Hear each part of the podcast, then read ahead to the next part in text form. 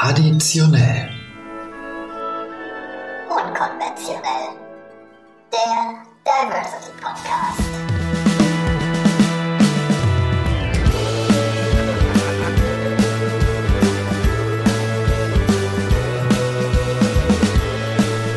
Hallo und willkommen bei Traditionell Unkonventionell, eurem Lieblings-Diversity-Podcast. Äh, es ist langsam etwas kühler draußen geworden. Wir haben Dezember und deshalb ist das Getränk, was ich mir zumindest hier hingestellt habe, auch diesmal äh, ultra hoch erhitzt oder wie auch immer das heißt. Es ist ein Glühwein und ich begrüße euch, äh, liebe Zuhörerinnen, liebe ZuschauerInnen, zu Folge 23. Folge 23 wird eine sehr, sehr besondere Folge. Man könnte auch sagen, es wird eine Folge der scheinbaren, in Klammern, Gegensätze und vermeintlichen Widersprüche. Ähm, und Trotzdem wird sie einige Stränge und Themen, die wir in den vergangenen Folgen diskutiert haben, zusammenführen. Und ich sage gleich, es ist keine Folge von Alles ist gesagt, denn dann würde ich mit meinem Gast mit ziemlicher Sicherheit morgen früh noch hier sitzen. Aber ich garantiere euch, es gibt viel zu reden. Unsere Themen und Gegensätze heute könnten vielleicht sein Vielfalt und die sächsische Landeskirche oder evangelisch und katholisch. Wie ist das eigentlich zwischen männlich und weiblich, homo und hetero, Ost und West, Feminismus und Ehe? Wie geht das denn zusammen? Oder jung und alt? Liebe Zuhörerinnen, liebe Zuschauerinnen, das klingt alles ganz spannend und deshalb stelle ich euch den heutigen Gast mal vor. Äh, entgegen meinen äh, Gewohnheiten habe ich mir tatsächlich etwas aufgeschrieben, weil man kann sie kaum in wenigen Worten zusammenfassen. Sie ist Geschäftsführerin, Vizepräsidentin, Beiratsvorsitzende, Mutter, ehemalige Journalistin, ehemalige Moderatorin, Feministin, Mitglied der evangelisch-lutherischen Landeskirche Sachsens. Wichtiger Punkt, sie ist Kleingärtnerin, sie ist ehemals ehrenamtliche Politikerin, Leipzigerin mit niedersächsischen Wurzeln und eine meiner ältesten und besten Freundinnen. Herzlich willkommen, Eva Brackelmann. Ja, tolle Beschreibung. Hallo. Ja, sehr schön. Eva, das ist äh, schön, dass du hier im Podcast bist. Wir äh, stoßen von fern erstmal an. Du hast ja äh, dich ähm, seriös mit, äh, mit einem Glas Wasser bewaffnet. So ist es. Besser ist das. Wir Besser- warten mal ab. Eva, wie lange kennen wir uns jetzt? Ah, seit 2007 würde ich mal sagen. Ne? Der Landesparteitag, war das sie? Das war der SPD-Landesparteitag, wo du, armer Mensch, auf der Rückbank mitgefahren bist. Und ich weiß aber nicht mehr, welcher das war. Chemnitz oder Frankenberg. Für alle Zuhörerinnen und Zuhörer, äh, es war der SPD-Landesparteitag. Es war in einem Kaff. Es war nicht Chemnitz, also Frankenberg könnte sein. Es könnte passen. Ja, Ja, es No, könnte no, Frankenberg no. sein. Und äh, ihr habt mich damals, ähm, ich, ich denke, das war mein erster Parteitag mitgenommen, dein Mann und du. Und Da, dein Mann ist äh, damals SPD-Vorsitzender in Leipzig auch gewesen. Genau so ist es. Äh, war, war da noch jemand? Dirk Larisch? Kann das sein? Dass der Dirk? Larisch war mit dabei, genau. Ja, genau. Also wir waren zu viert in diesem Auto. Und ich glaube, das war auch dein erster Landesparteitag, ne? Es war, ich glaube, es war auch meine erste größere Parteiveranstaltung. Äh, genau. Und es war die erste Begegnung. Wie, wie, wie, wie sind wir zueinander gekommen? Weißt du das noch? Hat der Christopher Zenker was? Ich weiß es gar nicht mehr. Keine Ahnung. Wahrscheinlich eher über die Schwusos, damals noch Schwusos. Ähm, Das kann sein. weil ja. wir da, also ich zumindest sehr, sehr viel und sehr eng mit denen zusammengearbeitet habe, ähm, politisch. Und in dem Zeiten war ich ähm, Vorsitzende oder hatte die Ehre, auch Vorsitzende von der Arbeitsgemeinschaft Sozialdemokratischer Frauen Leipzig zu sein. Ah, Ich habe mich gefragt, äh, ob ich noch Fotos von uns aus äh, von damals finde und dann habe ich ein paar gegoogelt, die ein paar Jahre älter sind und gedacht, nein, nein. Äh, Das wollen wir jetzt nicht sehen. Wir sehen Nein. heute einfach besser aus, ist doch klar. Wir sind wie ein guter Wein. Liebe Eva, auch wenn wir uns so lange kennen, äh, das Redaktionsteam des Mhm. Weltbesten Podcasts hat äh, sich sozusagen auch eine Icebreaker-Kategorie ausgedacht. Wie gesagt, das sind Dinge, die ich immer nicht weiß. Äh, es ist, ist eine äh, zweistufige ähm, Kategorie, genau, Teil 1. Und äh, die klare Anweisung äh, von Hanna aus dem Redaktionsteam war, ich lese Teil 1 vor, dann muss irgendwas gesagt, besprochen, gemacht werden und dann kommt erst Teil 2. Äh, vorsichtshalber entschuldige ich mich für alles, was jetzt kommt. Okay. Okay. Ha! Okay, wir haben gerade schon damit angefangen, aber es ist ja witzig. Liebe Eva, lieber Georg, ihr kennt euch ja auch schon eine Weile, wie man weiß. Nehmt euch jetzt jeweils einen Zettel und einen Stift, denkt an eure allererste Begegnung, offensichtlich der Landesparteitag, schreibt drei Worte, keine Sätze, fällt uns sehr schwer, äh, auf eure Zettel, die eure erste Begegnung für euch am besten beschreiben. Also zu dieser berühmt-berüchtigten Begegnung. Dann lest mal vor, was ihr auf eure Zettel geschrieben habt. Was ist, äh, war es schon immer beiderseitige Liebe auf den ersten Blick? Äh, liebe Grüße aus der Redaktion und viel Spaß bei eurem Gespräch. Du fängst an. Soll ich anfangen? Ja. Also das erste Wort ist Wortschwall. Offen, also eine offene Gesprächsatmosphäre und ohne Attitüde. Wer? Na, alle irgendwie. Fand ich. Na gut, wir waren noch jung und hatten noch, waren noch unschuldig, waren noch in der Findungsphase. Ja, ja. Hm, hm, Genau, okay, ich habe natürlich aufgeschrieben, hier? äh, hier SPD, weil es war der SPD-Landesparteitag. okay, stimmt, hätte ich jetzt vielleicht als, aber Na, ist naja, egal. gut, okay. Äh, Hm. Dorf, weil es war diese komische Halle, wahrscheinlich dann in Frankenberg, Boxberg, Hm. wie auch immer. Ähm, und ich habe aufgeschrieben, äh, äh, lustig, was ich sehr interessant fand, weil ich erinnere mich daran, dass der Parteitag für euch eigentlich nicht so gut war. Ich glaube, es war Listenparteitagsaufstellung und so. Und wir haben sehr viel Spaß gehabt, aber es war irgendwie eine sehr ernste Situation. Auch daran erinnere ich noch äh, tatsächlich No, ja, ja. beim. Aber mein Gott, ist das lange her. Ja, dann kommen wir zu meiner eigenen, äh, als Reminiszenz ans Erzgebirge. Ich wusste nämlich nicht, ob das Redaktionsteam äh, sich etwas ausdenkt, deshalb habe ich eine eigene Überraschungskategorie für den Icebreaker mir ausgedacht. Eva, du erinnerst dich, Klausuren im Erzgebirge? Ja. Äh, und Oh, ja. es gab bestimmte Ja. Vorstellungsrunden und das äh, ist sozusagen aus den grauen Vorzeiten des Erzgebirge jetzt eine äh, eine Vorstellungsmethode, die wir zwei bei unseren Doppelmoderationen ganz gerne mal angewandt haben und die uns aber wahrscheinlich jetzt sehr schwer fällt. Und zwar sollst du jetzt ein Geheimnis erzählen, was in diesem Ach Raum je. noch keiner kennt. Ein Geheimnis, was Also ich darf es nicht kennen. Also das würde mich jetzt wahrscheinlich bei einigen Kleingärtnerinnen und Kleingärtnern echt äh, ähm, nicht gut dastehen lassen. Also ich habe meinen Kampf gegen die Nacktschnecken dieses Jahr fast erfolglos geführt und dann irgendwann, ich habe es mit Überreden versucht, ich habe sie weggetragen und die kamen immer wieder und die haben ja echt ein langes Gedächtnis und dann habe ich irgendwann gesagt, okay Freunde, ich habe es versucht, ihr hört mich, ist alles in Ordnung, ich hatte auch Igel, aber die wollten ja auch nicht mehr fressen und habe ich die alle in ein Glas gepackt und habe ich sie in den Müll entsorgt. Man merkt, du bist kein Mitglied der Grünen Partei. Wie du das mit deinem Kleingärtnerin, also weil ich, wir sind ja eigentlich für Kann Flora und Fauna.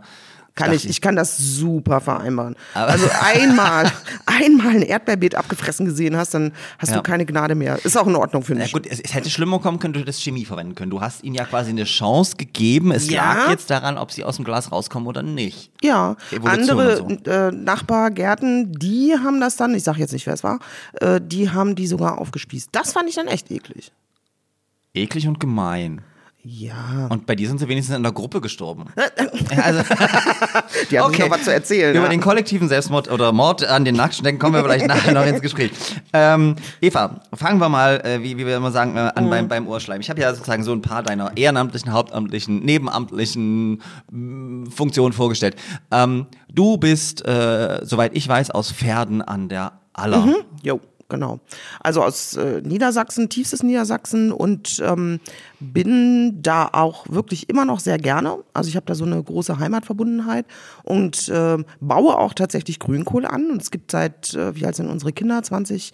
18 seit 21 Jahren eine Runde, die sich nur einmal im Jahr trifft und äh, wir nennen es auch so leicht ironisch die Grünkohl Connection. Es sind also alles hier äh, nach Sachsen gezogene Niedersachsen, weil die größte Zuzugsgruppe nach Sachsen sind die Niedersachsen.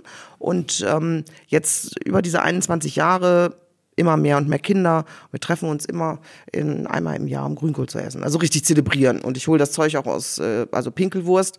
Muss man nicht mögen, schmeckt super lecker und ich äh, hole das dann immer, wenn ich in Pferden bin, bei meinen Eltern. Also es wird tatsächlich importiert, es ist also Ja. nicht eine sächsische Das Variante. ja nicht, nee, nee. Äh, Nee, und nee. dann, warte mal, ich, ich weiß, es gab ja Unterschiede. Oldenburger und was gab's da noch? Ähm, es gibt Oldenburger, dann gibt's Bremer Pinkel ähm, und dann gibt's noch so ein bisschen bei, ähm, äh, ähm, wie sagt man, ähm, bisschen weiter oben und dann gibt's noch in richtig in Ostfriesland. Aber das weiß ich nicht ganz genau. Wilhelmshaven hat auch eine eigene, äh, eine eigene Note. Okay, und äh, man muss äh, wissen, äh, Grünkohl wird irgendwie mehrere Tage vorbereitet, ne? Richtig, Also das ist Kult. Und da habe ich auch echt, ich habe da wirklich Spaß dran. Also das sind so, ne, also wenn wir irgendwann mal auf diesem zu der Frage kommen, wie entspannst du? Ich finde Kochen super dafür. Und Grünkohl ist einfach, alle wissen, Eva macht Grünkohl, darf keiner rein. Ich mache auch so viel, dass immer zwischendurch gekostet werden kann. Ist Muss- auch keine ja Frage. Grünkohl, ja. Dreimal aufkochen. Ja. No? Und alle haben so ihr Geheimnis. Ich habe natürlich auch mein Geheimnis, was ich da mache, damit es wirklich gut schmeckt. Mhm. Ja. Also ich glaube, das Grundgeheimnis bei Grünkohl ist Fleisch mit Fleisch und Fleisch. Ja, ja. Aber ich sag mal, für die Weicheier gibt's dann Kassler, ne? obwohl unsere Kinder auch gerne Kassler essen, weil so die ganzen Angeheirateten und äh, äh, Verpartnerten, die essen halt Pinkelwurst nicht wirklich so richtig gerne. Okay, verstehe. Mhm. Eva, äh, niedersächsisches Dorf, Pferden oder, oder Kleinstadt. Dorf. Na, na, ja. na, na, na. Ja, ja, die Metropole Pferden. Ja. Ähm, Und ähm, dort bist du in einem Elternhaus aufgewachsen. Ich kenne ja deine Eltern sozusagen auch, ähm, was vielleicht auch dein, dein späteres politisches Mhm. Leben schon ein bisschen geprägt hat. Dein Papa ist äh, ja ehemals sehr aktiver Gewerkschafter, also wahrscheinlich immer noch Gewerkschafter für die SeniorInnen und No, so, no, aber genau, ähm, genau. das hat dich dann auch geprägt. Naja, es war halt immer klar, ähm, äh, steh für das, was du willst, ein und ähm, kämpfe darum. Und was ich auch immer so im, im Nachgang ähm, sehr beeindruckend finde, dass auch die ähm, ähm, trotzdem es ja auch eine wilde Zeit war, die 80er, mach für manche jetzt irgendwie, meine Güte, was waren die 80er im Westen? Es war Friedensbewegung, das war Frauenbewegung und ähm, ich sag mal, Gewerkschaften waren da auch sehr, sehr unterschiedlich aufgestellt und es waren sehr, sehr diskursive Veranstaltungen bei uns zu Hause. Nun ist es so, ich bin das dritte von drei Kindern ähm, und hatte auch viel Narrenfreiheit, die habe ich mir auch genommen. So muss man auch sagen. Es ist immer noch alles sehr traditionell gewesen. Äh, ich habe einen älteren Bruder, der ist fünf Jahre älter, ähm, äh, eine mittlere Schwester und dann halt ich und ich bin immer so immer schön im Windschatten mitgefahren. Würdest du, also wir überspringen sozusagen kurz, dass du ähm, später dann äh, fürs Studium äh, nach Bonn gegangen bist und ich weiß und dass du dort ja auch sozusagen in dieser Friedens- und Frauenbewegung sehr aktiv gewesen bist. Ähm, würdest du sagen, dass diese Prägung zur ja, Feministin auch schon in deinem Elternhaus gegeben war oder kam das erst mit dem Studium? Weil es ist ja, also nicht, nicht viele äh, Kinder äh, sozusagen lernen das schon von, von klein auf, was Feminismus ist oder mehr oder wissen, dass es Geschlechterungleichbehandlung gibt und so weiter. Also wo hat es bei dir eingesetzt? War das das Elternhaus? Ähm, sicherlich eine gute Mischung. Also wir hatten äh, ganz, ganz tolle Lehrerinnen auf der Schule und ähm, die da sehr, sehr stark, auch zumindest für mich prägend waren, muss man klar sagen.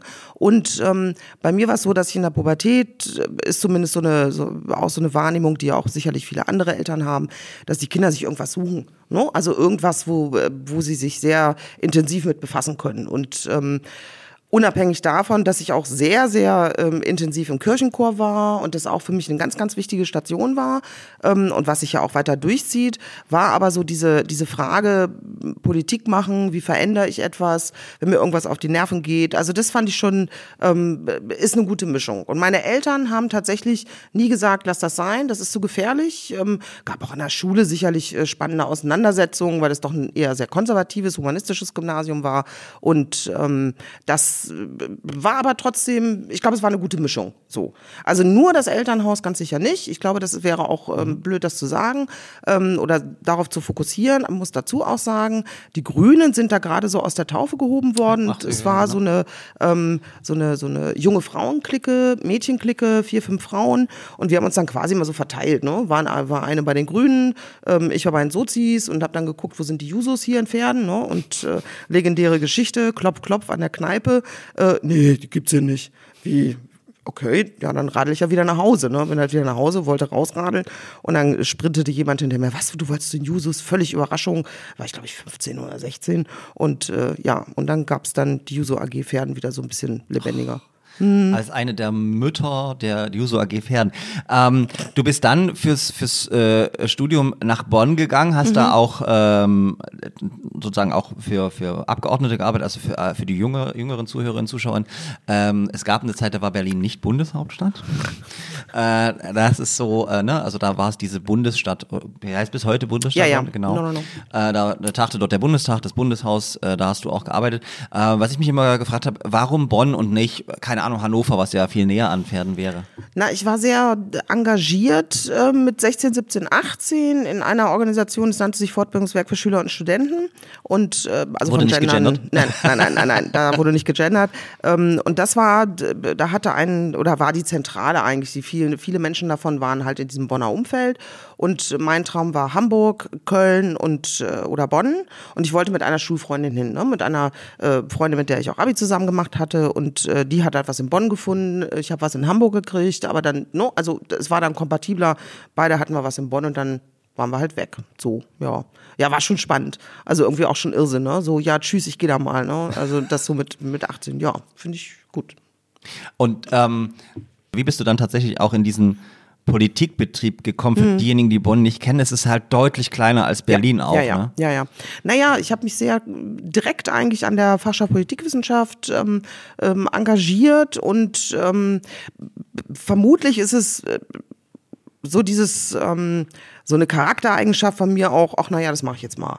Ne? So, ich gehe mal gucken und mach das mal und setze mich dann dahin und höre mir an, was irgendwie dazu, äh, was da geredet wird und fand das eigentlich ganz gut. Und dann habe ich mich sehr äh, intensiv in der Lillipol, äh, linke Liste Politologie engagiert. Sehr, da gab es dann auch noch solche Dinge wie, wäre schon fast wieder ein nächster Podcast, ne? was war an Hochschulen los? Dann gab es dann noch den Sozialistischen Hochschulbund, den Marxistischen Hochschulbund und es war alles sehr, wirklich sehr, sehr bunt, ja. Und ich habe allerdings, muss ich auch zugeben, mich dann ähm, dazu entschlossen, die Jusos hinter mir zu lassen, zwar immer noch in der SPD zu sein, aber dann zu den Basisgruppen zu gehen. Und das war dann die Lust. Die Liste undogmatischer Studentinnen und Studenten. Das war gegendert. Du verstehst, ja. Also ich, äh, ein Hoch auf diese kreative Namensfindung. Äh, ähm, tatsächlich Basisgruppen und äh, du hast dann also Fachschaftsrat im ersten Semester zu machen, ist, aus, wie ich aus eigener Erfahrung weiß, ja nicht äh, unbedingt förderlich, was das, das, das rasche Beenden des Studiums angeht. Richtig. Aber du hast no. dann auch gleich noch während deines Studiums angefangen, bei Abgeordneten zu arbeiten, richtig? Richtig, richtig. Ähm, das ist dann so eine Möglichkeit gewesen, die in Bonn natürlich auf dem, quasi auf dem Silbertablett lag. Ne? Mhm. Bundeshaus war, keine Ahnung, vier äh, U-Bahn-Stationen entfernt und habe das dann da, äh, da angefangen zu arbeiten, weil eben auch ähm, kein BAföG da war. So, und es war immer klar, es gibt eine Unterstützung von meinen Eltern und irgendwann wollte ich die auch nicht mehr. Also das ist einfach, ich denke, das wird vielen so gehen, dass sie ähm, für sich dann einfach definieren, okay, ich weiß, äh, das ist total toll, dass sie es machen, aber eigentlich nicht, weil man fühlt sich auch immer unter Druck gesetzt, man denkt auch ähm, in, in Abhängigkeitskategorien und das wollte ich nicht. Nun ist das auch eine ganze Zeit, ähm, also ich merke jetzt, wenn man das so erzählt, das ist alles vor Bachelor gewesen. No? Ja, also gab's noch nicht. Also das war alles, ähm, das darfst du ja wirklich keinem erzählen. Ähm, man konnte ganz viel machen nebenbei. Äh, no? Also man konnte auch noch in Kneipe arbeiten und äh, sich da irgendwie äh, betun. Also das ähm, war schon sehr verlockend. Also zu Deutsch, ähm, ich habe das gemacht, um finanziell unabhängig zu sein und es hat eigentlich auch mir ganz gut getan. Also du hast aber auch, das hast du ja gerade angedeutet, auch mal in einer Kneipe gearbeitet. Ja, ja, ja. Und so no, no, no, genau. Äh, gibt's heute, ein, was hast du da gemacht, Bier gezapft oder Cocktails? Nee, wahrscheinlich Bier eher, ne? Naja, ja, Trese, ähm, Tresen, Bierzapfen, ähm, aber auch servieren und ähm, das waren in Bonn-Ende nicht. Ich glaub, weiß gar nicht, ob es die Kneipe noch gibt und ähm, daher kommt auch so meine große Affinität zu Schlagern und aber und ne, was man da so damals so gehört hat, wenn man äh, ab eins Leute binden wollte in der Kneipe. Also ich mhm. kann sagen, in der Stabstelle Chancengleichheit, Diversität und Familie wird hier auch ab neunmal Schlager gehört, wenn vorher entsprechende Festivitäten mit Alkohol im Spiel waren. Äh, fand neulich erst statt. Ähm, Hanna weiß, wovon wir reden. Also gut, ich biete mich hiermit an, ich kann zapfen. Unfallfrei. Kann, kannst du noch ein Bierfass anschließen? Ja, die hatten damals nicht diese, diese, ähm, noch schon diese etwas neueren. Ja, ja, das kann ich. Und Druck einstellen und so. Krass, könnte ich nicht. So viel zum Thema Geschlechterstereotype. ähm, Eva, Achso, das muss ich jetzt noch ja, kurz. Ja, Entschuldigung. Genau. Ich kann sogar total unkompliziert mit einem Feuerzeug eine Bierflasche öffnen.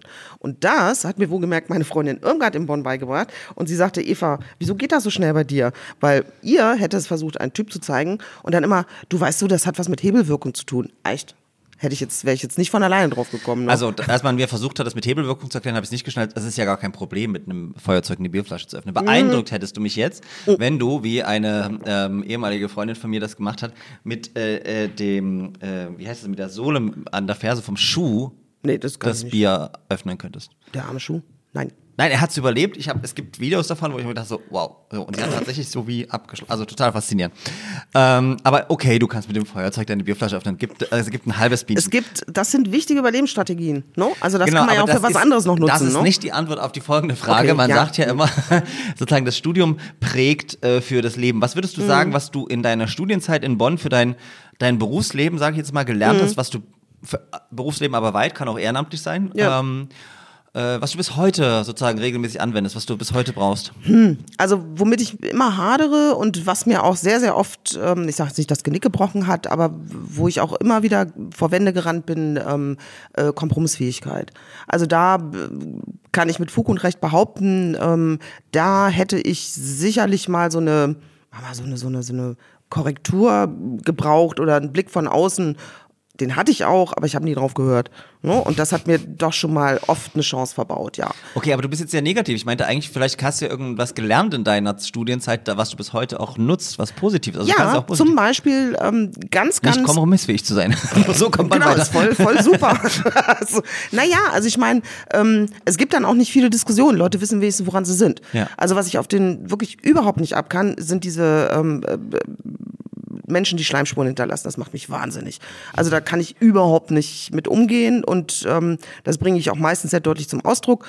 Gut, da kommen wir jetzt zum Thema Kompromissfähigkeit, wer, also kann ich nicht.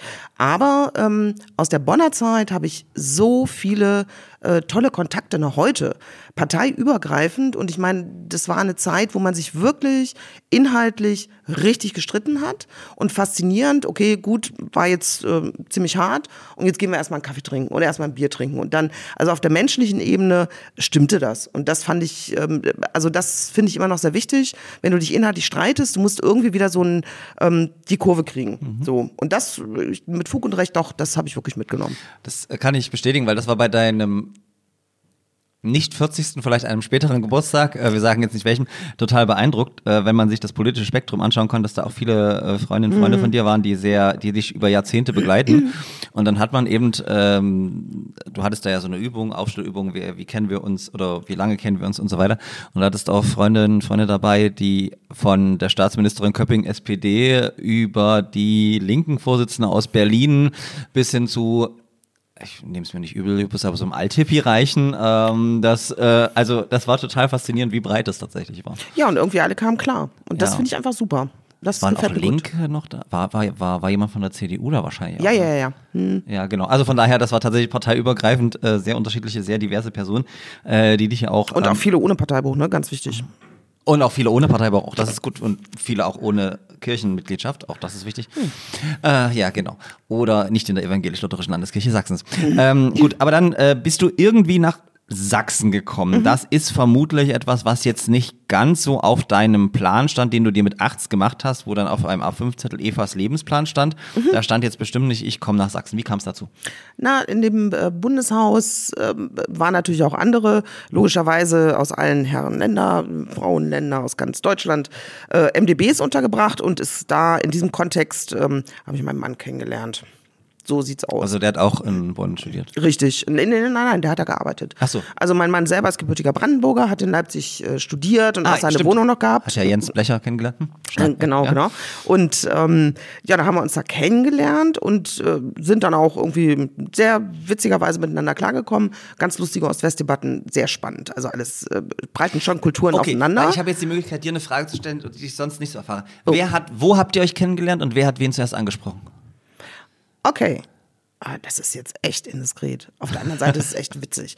Ähm, äh, wie sich das gehört, ne, haben wir uns bei der mitarbeitenden Versammlung kennengelernt.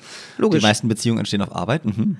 Ja, aber es war natürlich im gewerkschaftlichen Kontext. Also Ja, es hatte klar. natürlich auch einen tieferen politischen Sinn. Natürlich, ne? ja, Ist ja klar. ganz logisch. Ne? Naja, und dann hat ähm, äh, war es so, dass er dann auch mit seinem Arbeitskollegen ähm, ähm, aus dem Büro in unsere Kneipe gekommen ist, wo wir gearbeitet haben, äh, meine Freundin Steffi und ich. Und dann hat sich das irgendwie dann so ergeben. Mal ein Käffchen, mal da was. Ja. Und dann irgendwann sind wir auch zusammengezogen. Aber hast, hat er dich angesprochen oder du ihn? N nicht ihn. ja, okay. Das, äh, okay, verstehe. Du Ja, hast also klar ja. gemacht, hier, Alter. Naja, äh, so würde ich das jetzt nicht sagen. Das würde er natürlich auch vehement von sich weisen. Ne? Ist ja auch Es völlig also logisch. ganz ne? subtil, Ja, äh, ja, genau. war total dezent. Also alles, äh, alles tutti. Und, und äh, sozusagen war das dann, also du hast ja gesagt, er hatte die Wohnung in Leipzig, hat hier auch studiert. Ähm, es hätte ja auch sein können, dass er dann seinen Mittelpunkt in, in Sachsen aufgibt und äh, ihr nach äh, Pferden zieht oder was weiß ich. No. Wie kam es dazu? Naja, also Regierungs, ähm, also ich bin von der Bundestagsabgeordneten 96, also wir nähern uns jetzt so ne, langsam zart den 2000ern, ähm, zur, äh, zur Lobbyarbeit äh, gekommen. Also hatte ein Angebot ähm, im Verbindungsbüro der Deutschen Ärzteschaft zu arbeiten. So. Und das habe ich dann auch gemacht. Ähm, und mit Umzug, äh, wie sagt man, äh, Berlin äh, wurde Regierungssitz. Ja. Und da haben wir uns dann auch überlegt, wollen wir eigentlich nach Berlin perspektivisch? Und ähm, das wollten wir eigentlich nicht. Und dann haben wir uns aber auch nochmal zusammengesetzt und ähm, als äh, Plan einfach überlegt, wenn wir irgendwo hingehen, Niedersachsen oder Sachsen, es geht völlig d'accord, aber es müssen beide einen Job haben. Ne? Also, dass einer dem anderen, der anderen hinterherzieht, das machen wir nicht. Ne? Und das hat sich dann halt in Sachsen ergeben. Ja, das ist ja aber auf jeden Fall eine total partnerschaftliche Arbeitsteilung gewesen. Also da hast, hat sich Ja. das auch durchgezogen und das war auch ähm, für deinen Ehemann nie ein Thema oder so, dass er da so eine man unterstellt ja westdeutschen Männern gerne so eine toxische Männlichkeit oder sowas, wo man gesagt hat, ähm, das Nee, war nie kein Thema. gar nicht. Nein, nein, nein, nein. Na gut, ich meine, äh, was immer oben stehen muss, ist wirtschaftliche Unabhängigkeit für Frauen. Punkt. Und, und also das war etwas, äh, wo ich dann beim ersten Kind, da gab es auch kein Elterngeld, noch kein Elterngeld, ganz klar gesagt habe, äh, ich hatte immer mein eigenes Geld, was geht denn jetzt? Ich konnte damit erst überhaupt nicht umgehen. Ne? Also dann hast du da diese, äh, das bisschen Erziehungsgeld gekriegt und dann müssen wir auf einmal über Geld reden. Es gibt ja nichts Schlimmeres, auch gerade für deutsche Familien äh, und äh, Eltern, miteinander mal die Finanzen offen zu legen. Also mein neues Lieblingsthema, da kommen wir bestimmt später nochmal zu. Ne? Ja, äh, Mhm. haben wir äh, auch noch ein Thema dazu, auf jeden Fall. Ähm, ja, und dann äh, bist du ähm, nicht nur, aber auch der großen Liebe deines Lebens wegen, äh, wegen mir nach, nein, ach, ich, mich gab es damals noch nicht, nach Leipzig gezogen. Ähm, und äh, Leipzig in den 90ern, bist du direkt nach Lindenau gezogen eigentlich damals? Oder? Na, wir haben in der Gutsmutstraße gewohnt. Ähm, also, ne, und ich bin aber nach, weil ich meinen Job in Dresden hatte, immer gependelt. Und ähm, auch das war eine ganz wilde Zeit. Das war noch vor der Expo. Das heißt also ähm, 98, 99 und gependelt, also zu Die Gernot Expo die versteht Wohnung. keiner der jüngeren Leute mehr. Okay, Weltausstellung. Die war wann und wo? 2000 Okay, genau. Also das in ist, Leipzig. Es gibt Leute, die unter euch, die da noch nicht geboren wurden. Ich weiß es. Aber glaubt mir, Oh, damals nee, gab es auch schon tolle jetzt Dinge. ist gut. Nicht, nein, nein, ich will das nicht wissen. Genau. Ja, genau. Also du bist, du bist äh, ähm, äh, äh, vor den 2000ern, also äh, ja, nach Leipzig gezogen und ähm, direkt dann Gutsmutstraße ist Lindenau, ne? Das ist ja. auch- Ja, ja, ja, das ist äh, Kern von Lindenau.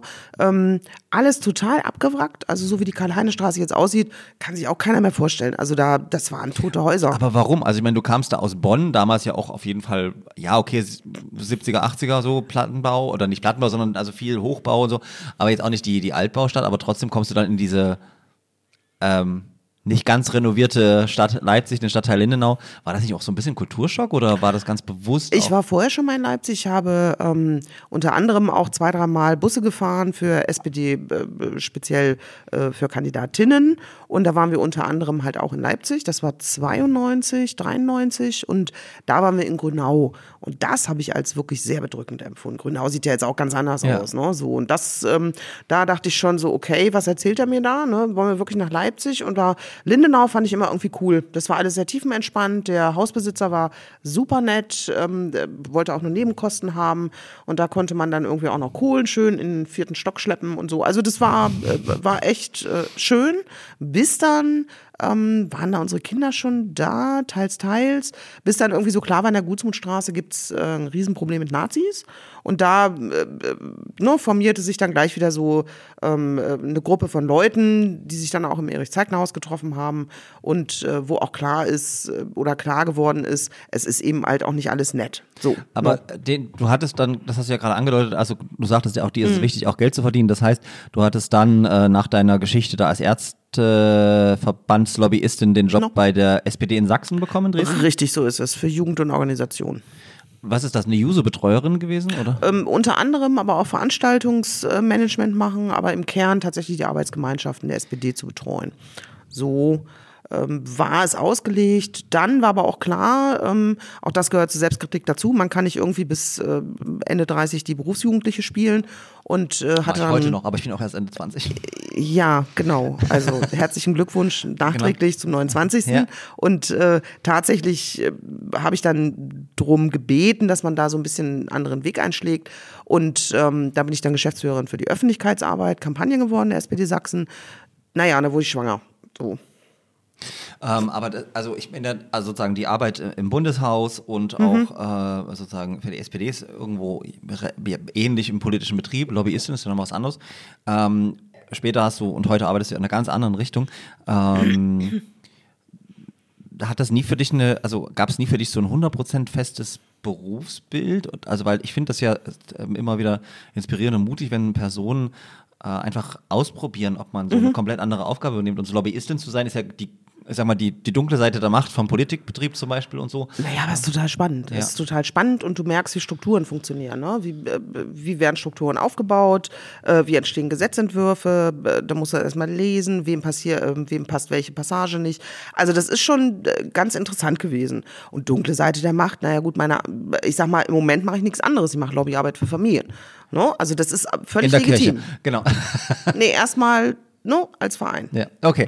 Äh, ver verstehe. Also die Berufsbiografie ähm, zieht sich durch. Und dann sagtest du so ganz, und dann wurde ich schwanger, Punkt, Pause, atmen.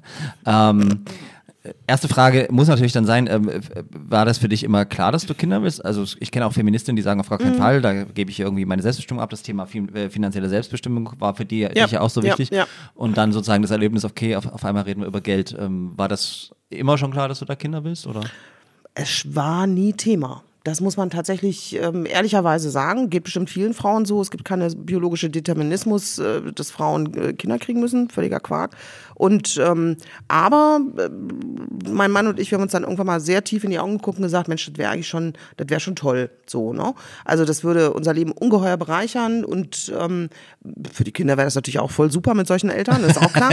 und ähm, ja, und dann ist es halt so gekommen, wie es jetzt gekommen ist und möchten wir nicht missen. Und ihr habt ja auch sämtliche statistischen Klischees irgendwie so erfüllt, so äh, ein Jungen und ein Mädchen, also das Mädchen ist die ältere von beiden, aber äh, das ist auch so, wo ich, da, da war aber wahrscheinlich auch nicht so geplant, sondern war halt so und ist okay. Ja, ja, genau. War halt so und ist okay. Diese haben auch einen sehr kurzen Abstand, ne? also 18, 20 und 18 und ähm, können viel miteinander anfangen. Das war uns auch immer sehr wichtig und ähm, also funktioniert echt super. Also Was unterscheidet denn äh, die Erziehung im Hause Brackelmann, ich unterschlage deinen Mann gerade, weil ich muss man ja nicht mehr wissen. Also in eurem Hause äh, mit, mit auch diesem ähm, äh, feministisch, gewerkschaftlich, sozialdemokratischen Hintergrund zu vielleicht so, so einem äh, spießig, spießbürgerlich konservativen ähm, Haushalt, äh, den, den wir vielleicht hier mal so manchmal haben, weil ich glaube, ja, eure also- Kinder sind schon anders. Weiß ich nicht, ob die anders sind. Die sind genau richtig so. Punkt. No? Das habe ich also nicht bestritten. Äh, ja, also ja. jetzt auch keine Chance an der Stelle, ne? Zweifelsohne nicht. Aber ähm, also was uns tatsächlich von anderen unterschieden hat, interessanterweise hatten wir gerade äh, in der Pause auch genauso in, in die Richtung äh, ein kurzes Gespräch, ähm, dass Wir irgendwie immer Pause. klar war, dass immer, ach so, nein, nee, wir hatten keine Pause, also quasi am Rande, als das Mikro noch aus war. Ähm, immer klar war, es arbeiten beide. Es war immer klar. Und ich meine, das ist für Ostdeutschland sowieso eher normal. Aber ähm, das, ich sehe da schon auch über die Jahre eine leichte Irritation. Ähm, wenn ich in einer Festanstellung oder als ich in einer Festanstellung war, hat Gernot, weil er freigearbeitet hat, äh, die Kinder mal zum Dein Mann, genau. zur Kita gebracht. Und äh, auch viele Mütter, und das muss man einfach kritisch anmerken, haben das wirklich bis zum Schluss der Kita nicht begriffen, dass wenn sie mich in Dresden anrufen, ich jetzt gerade mal nicht entscheiden kann, ob XY zu uns zum Spielen kommen kann. Und äh, dann so, ach ja, stimmt, das war ja gerne und ach ja, das ist ja bei euch so. Also das finde ich schon irgendwie total, äh, total spannend und dass man das weitergibt und den äh, Kindern auch immer erklärt, pass mal auf, ähm, erstens gehört zu meinem Leben dazu, ich brauche das auch, also das ist auch eine, gehört zu mir selbst, bestimmte Tätigkeiten auszuüben, aber ihr gehört natürlich logischerweise auch zu unserem Leben, das ist eine Familie und das ist völlig in Ordnung so, aber ähm, äh, nicht, dass sie in bestimmte äh, Klischeefallen tappen. Also das war uns immer wichtig. Also ich finde es interessant, wie du auf die Frage geantwortet hast, weil ähm, Okay. Ja, Alles total nachvollziehbar. Für, für mich war der Punkt gerade, wo ich gedacht, also dadurch, dass ich nun deine Kinder auch kenne, äh, würde ich fast sagen, ähm, wie du auch deinen Werdegang bisher geschildert hast, auch was dein, dein eigenes Elternhaus angeht, ist sozusagen, ich nenne es jetzt mal nett, die Diskursfreudigkeit. Es ist ja, Ja, nicht ist so, dass, dass Ja. euren Kindern, äh, wenn sie der Meinung sind, manchmal berechtigt, manchmal vielleicht nicht ganz so berechtigt, dass irgendwo was ungerecht ist, dass sie dann irgendwie auch in der Schule den Mund halten, sondern sind schon sehr äh, diskursfreudig. Ja, und vor allen Dingen, ähm, es gab bei uns zu Hause oder auch in der Erziehung auch nie so einen Punkt, also nee, Kinder wollen gerne immer Pizza essen. Deswegen müssen sie es aber nicht kriegen. Das kann man aber auch begründen. So, Punkt. Ich esse auch total gerne Pizza, mache das aber auch nicht jeden Tag. Kann man, das wäre übrigens auch ein guter Argumentationsstrang. Aber tatsächlich, ähm, sowas wie, das machst du jetzt nicht, weil das tut man nicht, hat es nie gegeben. Wir haben auch nicht bis zum ähm, Exzess diskutiert, darum geht's nicht. Bestimmte Regeln müssen einfach gelten. Ne? Also wir müssen immer wissen, wo ihr seid, zum Beispiel.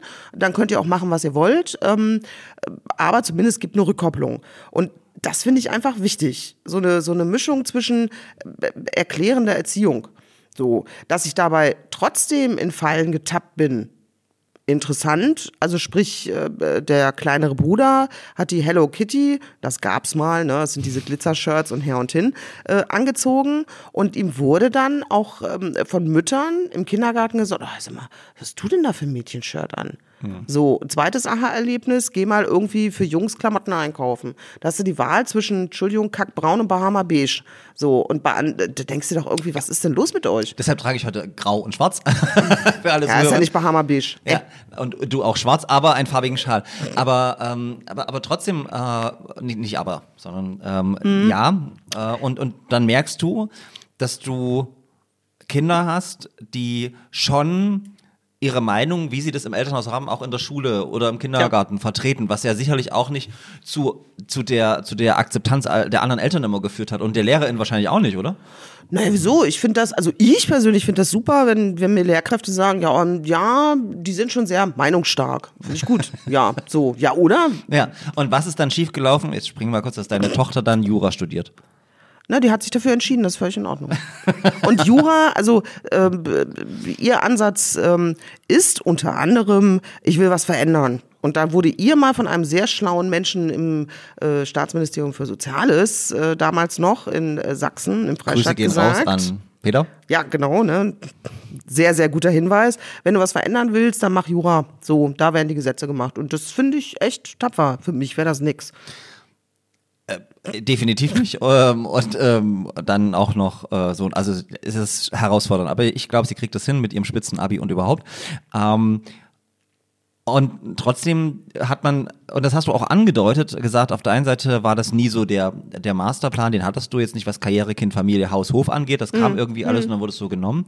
Ähm, und du hast, weil es dir wichtig war, auch immer deine eigene berufliche Karriere verfolgt. Du hast äh, sozusagen auch das Ehrenamt immer No, vorangebracht. No, ja, ja. War Naja, es da haben wir uns ja nun auch kennengelernt. Da waren wir ja nur intensiv zusammen unterwegs. Genau, aber war es nicht manchmal auch schwierig, diesen Spagat? Weil das ist das ja, was vielen ähm, Ja. Frauen, man, äh, These, manchmal eingeredet wird, dass das gar nicht zu machen ist, so Ehrenamt und Fa- Familie und eine glückliche Ehe unter einen Hut zu bringen. Wie war das bei dir? Weil du hast schon sehr intensiv Politik oder politiknah ja, gearbeitet. richtig. Naja, ähm, man muss schon viel erklären. Das ist so. Ne? Also das, äh, das heißt, ähm, es war ziemlich schnell klar, dass nach der Entbindung ähm, vom zweiten Kind ähm, ich relativ zeitig wieder eingestiegen bin in Moderation oder Veranstaltungsorganisation. Und wir hatten dann auch ohne also wurde ein bisschen beäugt. Wir hatten einen Pool über Minijobzentrale von drei, vier Leuten, die haben auf unsere Kinder aufgepasst. Das waren natürlich alles tolle Leute und für manche von außen war das schon komisch. So.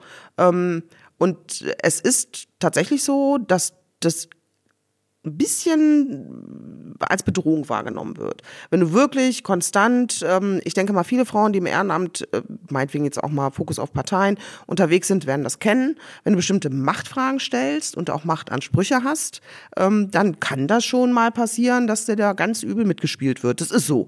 Ähm, das passiert dir einmal, beim zweiten Mal weißt du es vorher und beim dritten Mal sagst du mir, okay, dann mach mal, versuch doch mal. Und ähm, das finde ich aber irgendwie total spannend. Also ich habe ja auch, äh, das gehört natürlich auch dazu, ich habe ungeheure Lust am Konflikt. Das ist etwas, ne, was sich ja, du hattest es eingangs gefragt, das zieht sich schon durch. Aber es ist auch nicht, äh, nicht schlimm, sondern es bringt einen ja immer weiter. Also du, wenn du nicht hinterher heulend in der Ecke sitzt, was bei mir eigentlich nie der Fall ist, aber tatsächlich, ähm, ich finde das total spannend. Aber du hast es jetzt natürlich wieder äh, sozusagen, oder man könnte meinen, du hättest vielleicht Erfahrung, äh, sozusagen auf die Wohlfühlzone gezogen nach außen. Äh, wir haben, wir haben natürlich äh, sozusagen, meine Frage ge ge äh, Mhm. ging noch mehr. Wir hatten das heute auch wieder in einem, in einem Career Talk, Lunch Talk. Ähm, der vermeintliche, Be- Betonung No. vermeintliche, auch sicherlich gesellschaftlich determinierte Druck, äh, die die Mutterrolle nicht ganz ausfüllen Ach so, zu können, ja, weil man ja, nicht okay, immer da verstehe. ist, weil du unterwegs bist, weil du vielleicht abends mal Parteiveranstaltungen hast, weil du deine Kinder von deinem Mann eben abholen lässt, weil du in Dresden ein bisschen arbeitest. Äh, Gab es da nie den Moment, wo du selber auch dir gesagt hast, ah, ist das so alles richtig, was ich mache? Natürlich. Natürlich. Und alles andere fände ich auch komisch. Also man muss ja sein Leben auch selber mal irgendwie hinterfragen. Ne? Und das ist mehr als äh, wichtig und richtig, das zu machen. Aber du musst für dich auch immer klar kriegen, oder ich musste für mich auch immer klar kriegen, was tut mir jetzt gut. Es, klar, also ich bin jetzt 55, ich sag auch ganz deutlich, es gab auch Situationen, wo ich im Nachhinein sage, oh, das hättest du dir auch schenken können. Ne? So, also da hast du vielleicht das verpasst und hast vielleicht das verpasst.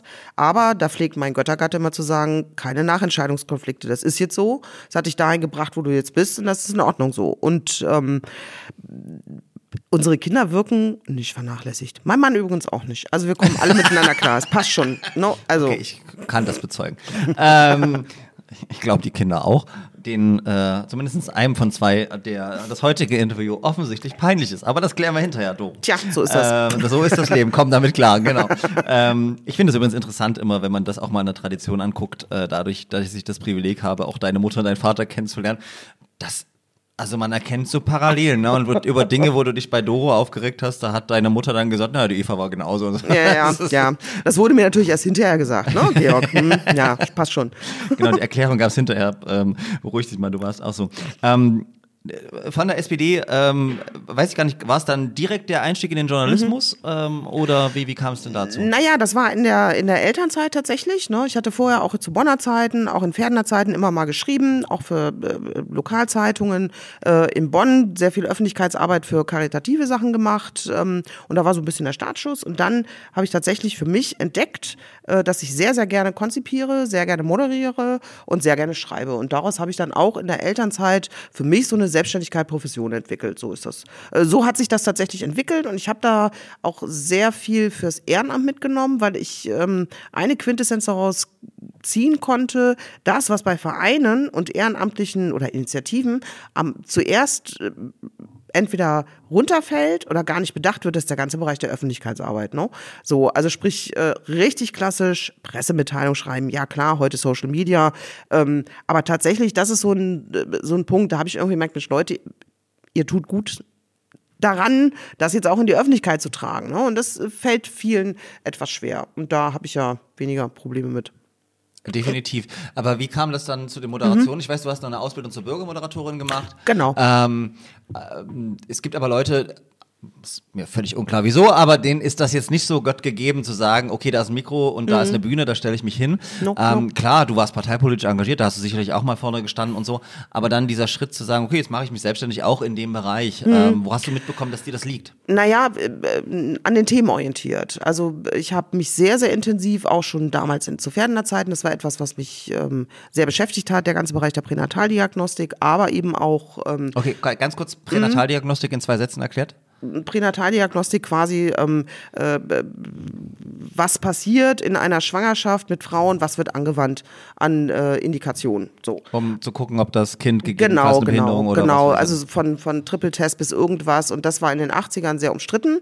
Ähm, gerade auch im Kontext, oh, das würde jetzt echt zu weit führen, also gerade im Kontext der sogenannten ähm, äh, Bewegung gegen Reproduktionsmedizin. Äh, no? Und ähm, aber tatsächlich hat sich auch natürlich bis jetzt auch sehr, sehr viel dafür entwickelt. Ähm, Nicht abweichen, ne? es geht um Moderation. ja, ja, ja, genau. Pass auf, ich krieg, ich krieg auch gleich die Kurve. Ich weiche überhaupt nicht ab. Das ist wichtig. Das ist sozusagen Hintergrundwissen, ne? Um das Ganze. Da hat dann habe ich die mir die Ebert-Stiftung.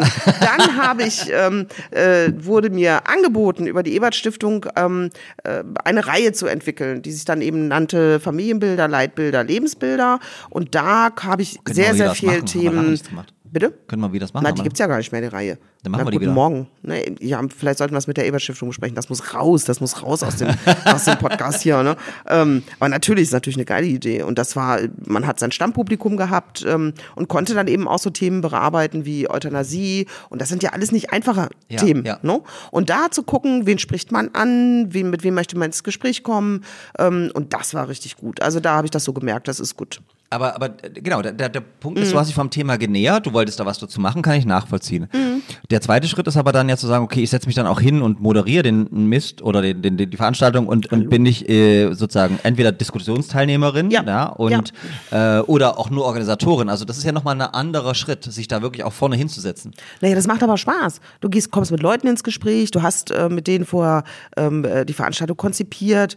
Mensch, Georg, also man macht einen schönen Moderationsfaden. Man muss mit denen vorher sprechen. Man weiß genau, super, die knallen irgendeine super steile These raus. Daran kann man sich ein bisschen abarbeiten. Und man nimmt ähm, auch kontroverse Diskussionen äh, bewusst in Kauf. Das macht doch Spaß. Und sowas zusammenzuhalten, alles äh, finde ich ganz große Klasse. Und wenn das Publikum dann auch noch was davon hat und nicht nur kommt, ähm, um ähm, rumzunölen, ist das doch wirklich das Beste, was passieren kann. Ja, ich finde es total schön, dass du das Thema Publikum angesprochen hast, weil das ist das auch, was ich, was ich, ähm, also liebe Zuhörerinnen, zu, liebe Zuschauerinnen, Eva und ich haben die ein oder andere Veranstaltung auch zusammen moderiert. Ähm, Ja, ja.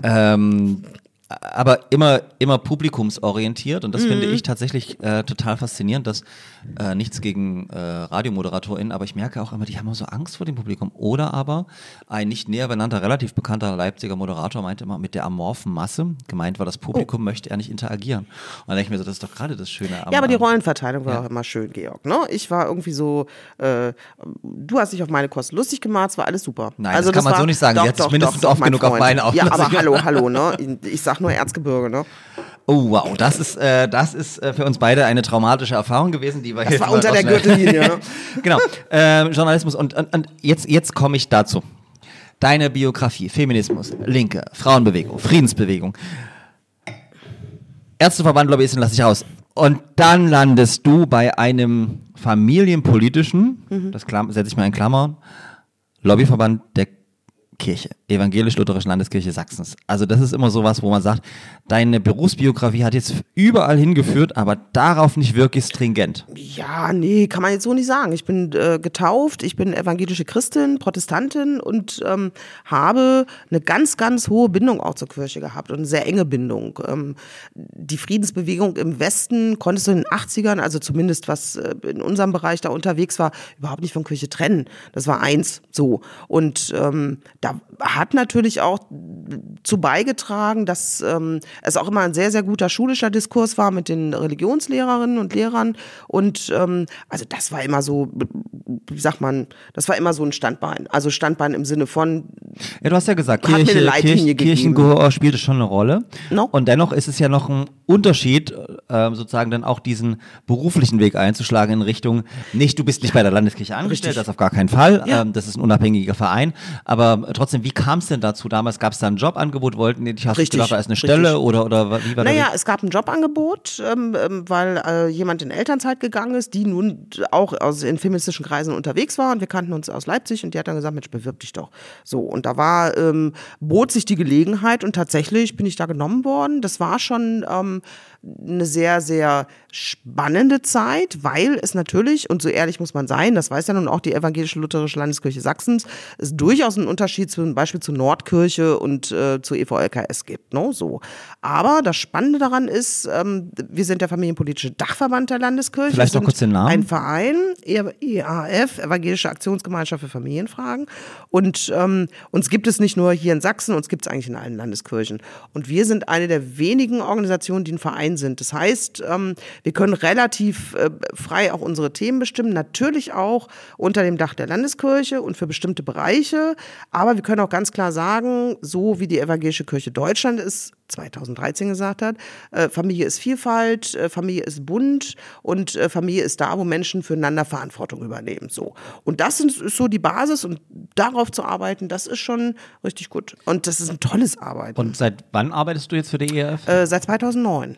Tatsächlich Seit so lange. 2009. Wow. Das, ja, ja. Und ähm, also ERF Sachsen, du bist die Geschäftsführerin der Ja. ERF Sachsen. Ihr habt No. einen ehrenamtlichen Vorstand äh, über Richtig. euch. Ja? No, no. Und ähm, so familienpolitischer Lobbyverband, da kann man sich immer nicht so viel vorstellen. Mhm. So zwei, drei Sachen ganz praktisch, die ihr macht. Ihr macht ja mehr noch als nur, nur keine Wertung, Gespräche mit Politikern zu Ja, führen. ja, alles klar. Das ist natürlich Kerngeschäft, Lobbyarbeit, Gespräche führen. Ähm, und äh, aber tatsächlich sind wir oder fühlen wir uns dafür zuständig, Themen in die Öffentlichkeit zu tragen und auch das vielfältige Familienbild, äh, was ja auch in Sachsen äh, vorherrscht, existiert, auch nochmal in die Öffentlichkeit zu tragen. Wir haben zum Beispiel seit anderthalb Jahren eine Fernsehsendung, wo wir sehr, sehr stolz drauf sind, äh, nennt sich Familienfragen, das äh, Familienmagazin für Sachsen und ähm, haben auch so verschiedene Formate ähm, in der Corona-Zeit ausprobiert und da sind wir sehr unterwegs und versuchen, ähm, also im Norden heißt das so das Trutschige, ne? Also so ein bisschen so, boah, ja, komm mal aus dem Knick,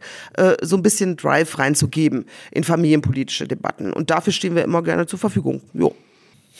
Ja, liebe Eva, ähm, du weißt ja sozusagen als ähm, Podcast der Universität Leipzig sind wir ja. Ja. kein langweiliger Wissenschaftspodcast, aber ein wissenschaftsnaher Podcast. Mhm. Und ähm, als solcher haben wir uns auch natürlich passend für dich und man könnte denken, dass ich mir bei meiner Moderation was dabei gedacht habe, eine Studie des Monats rausgesucht, äh, eine unserer Lieblingskategorien äh, bei traditionell und unkonventionell und die beschäftigt sich so ein bisschen mit Vielfalt in der Kirche und ich glaube, äh, da haben wir interessante Ansatzpunkte und wir hören und schauen uns dies mal gemeinsam an.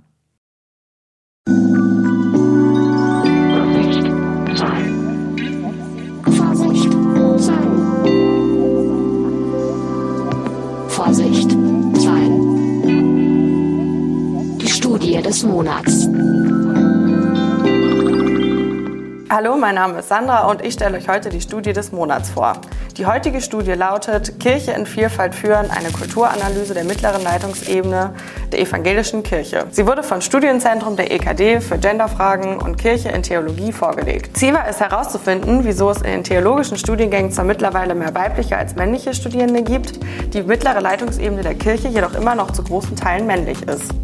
Was passiert mit den weiblichen Studierenden im Laufe ihrer Studien- und Berufslaufbahn? Die Studie konnte zeigen, dass schon der Bewerbungsprozess für die Studierenden diskriminierend gegenüber Bewerberinnen ist und die Stellenanzeige an sich für Menschen mit Care-Arbeit und anderen Pflegeverantwortungen diskriminieren. Doch was wurde in der Befragung überhaupt konkret herausgefunden? Die Befragten sagten aus, dass Leitungspositionen für sie eher negativ konnotiert sind und nur wenig planbar wirken, sodass hier schnell angenommen wird, dass das Amt und Privatleben nur schwer zu vereinbar sind. Das beeinflusst natürlich BewerberInnen mit Kindern oder anderer Pflegeverantwortung. Weiterhin würde Frauen ein weibliches, spezielles Leitungshandeln zugeschrieben, was sie durch besondere Kompetenzen kompensieren sollten und sie somit im Bewerbungsprozess diskriminiert. Das sagten interessanterweise von den Befragten nicht nur weibliche, sondern auch männliche Personen aus. Stereotype und Vorurteile müssen hier dringend abgebaut werden. Die Befragten fordern daher nicht nur ein transparentes Anforderungsprofil, sondern auch ein transparentes Auswahlverfahren von fachgeschultem Personal mit Genderkompetenz für mehr Chancengerechtigkeit. Du bist offensichtlich nicht in deiner Studienlaufbahn verloren gegangen. Was kannst du uns über deine Erfahrungen erzählen, Eva? Das war's mit der heutigen Studie des Monats. Wir sehen uns beim nächsten Mal. Die Studie des Monats. Ja, Eva, die Studie des Monats von äh, meiner wunderbaren Kollegin äh, Sandra vorgetragen. Liebe Sandra, das hast du wunderbar gemacht und wir freuen uns darauf, dass du auch die nächste Ja. Studie vorträgst. Hast du Wirklich ja gerade vielen gesagt. Dank, vielen Dank. Genau. Und ähm, äh, da- dazu muss man auch mal sagen, du hast ja äh, Journalismus, Politikwissenschaften und so weiter. Also nicht, nicht, du hast jetzt nicht Kirchenarbeit oder irgendwie was Ich kirchliches. bin keine. Theologin. Genau. Das muss man klar sagen. Das maße ich mir auch nicht an. No? Aber ähm, drauf gucken auf eine Struktur.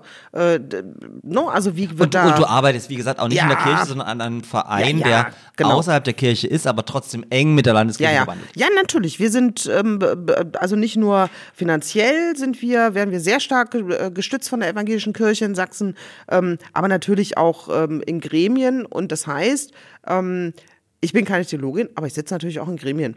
No? Und da äh, gibt es natürlich auch, wie in sehr vielen anderen äh, großen Organisationen, ich würde jetzt mal tippen, in universitären Gremien ist es auch nicht anders. Da erlebst du natürlich auch ein bestimmtes Machtgefälle oder Machtgefüge. Und ähm, da ist es schon sehr klar, dass es Hierarchien gibt.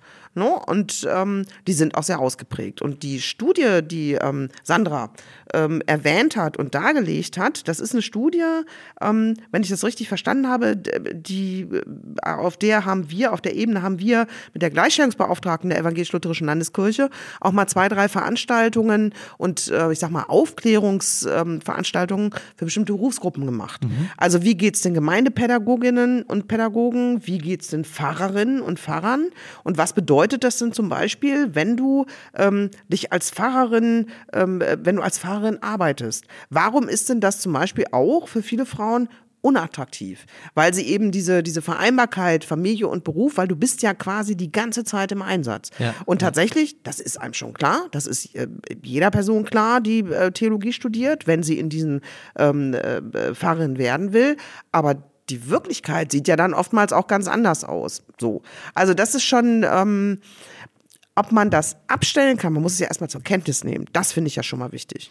Aber äh, tatsächlich ist ja, ist ja, du hast es vorhin auch angedeutet, das Klischee und das kann ich nicht beweisen, aber über die evangelisch-lutherische Landeskirche Sachsens, äh, dass sie als eine konservative evangelisch-lutherische Ja. Landeskirche gilt, nicht wie die, wie die Nordkirchen beispielsweise. Und der vormalige Bischof war ja auch sehr bekannt für seine sehr konservativen Einstellungen, zum Beispiel zum Thema Homosexualität.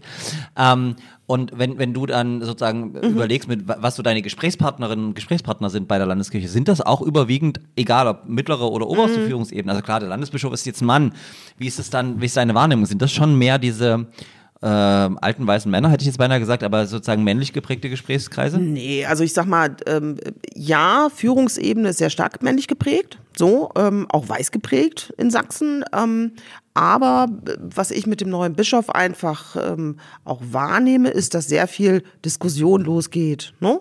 Also dass nicht immer nur ähm, äh, Basta wird nicht gesagt. So, man muss dazu auch sagen, dass auch der vorherige Landesbischof Renzing, zu dem man stehen kann, wie man will, das müssen wir jetzt ja auch hier gar nicht in, en Detail nochmal ausführen, ähm, aber tatsächlich auch bereit war, in einem Ausstellungskatalog ähm, d- für eine Ausstellung, die wir über die Vielfalt von Familienformen in Sachsen ähm, äh, haben drucken lassen, auch ein Vorwort gemacht hat oder geschrieben hat. Hätte er nicht machen müssen. Fand ich ganz toll. Und weil auch das ein sehr vielfältige äh, Also, um, um, Familienform um das zu waren. erklären, da waren jetzt nicht Mhm. nur ähm, äh, Mama, Papa, fünf Kinder, sondern da waren auch also schwule, lesbische, Transpersonen dabei. Es war sehr vielfältig. Richtig. Ja, es war sehr vielfältig und es war nicht unumstritten, muss man auch sagen. Und ähm, ich sag mal, je nachdem, wo du hingehst, ähm, ich würde behaupten, vor 30 Jahren hätte ich bestimmte Diskussionen ganz anders geführt bei Gemeindeabenden. Ne? Also wer die Ausstellung ausgeliehen hat, sind 18 Biografien, 18 Familien, die sich vorstellen und ein, äh, zwei Erklär-Roll-Ups. Ähm, und äh, wer die ausgeliehen hat, der hat mich quasi mit eingekauft, ne? als kleinen Ein- Input und äh, Diskussions... Nein, wir haben die Ausstellung nicht ausgeliehen, nur zur Information. Natürlich war die auch hier. Ja, die war auch, na, ich, ich wollte nur sagen, du bist jetzt nicht hier, weil wir die Ausstellung hier Nein, nein, nein, nein, nein, das ist schon länger her. Das ist Genau, schon, wir hatten sie aber auch an der schon länger her. Ja, genau. ja, genau. War auch alles sehr spannend. Die hingen sogar hier in den Räumlichkeiten mal Das, nebenbei. das, das stimmt. Und im äh, Hörsagebäude Augusteum auch. Jep, jep, genau. Also, ne, mal wieder schnell den Kreis schließen lassen. So viel zum Thema, du kommst ja nie zu Wort. Was? Nein, ich, äh, ich will wieder zurück zum Ausgangspunkt. Ne? Also das heißt, es dauert jetzt noch einen kleinen Moment länger. Ähm, Ein Exkurs. also tatsächlich ist es natürlich immer kontrovers, je nachdem, wo du bist. Ne? Muss man wissen. Und ähm, je, äh, also mein, meine Lieblingssituation ist sehr, sehr tief in Ostsachsen ähm, oder mein Lieblingserlebnis, ähm, wo ich genau gewusst habe, das wird sicherlich krachen, aber ähm, wo ich einfach mir zur Leitlinie genommen habe, Leitfrage, auch immer zu fragen, wieso, wa- was kränkt euch an dieser Familienform so? Also ihr seid äh, verheiratet, habt zwei Kinder, klassisch Mama, Papa, zwei Kinder. Ähm, was kränkt euch denn so daran, dass Menschen anders zusammenleben? Und äh, wenn man das mal versucht rauszufiltern und nach so einem Gemeindeabend, an dem legendären Gemeindeabend waren es 60 Leute, das fand ich total spannend, die komplette junge Gemeinde, ganz viele unterschiedliche Menschen, ähm, die sind dann alle freundlich, ich sag mal, die haben das vielleicht nicht bis ins Detail nachvollziehen können, warum Menschen anders leben ähm, oder einige, aber die waren mit sich irgendwie alle im Rein. Und da sage ich mir, da hast du schon mal viel geschafft.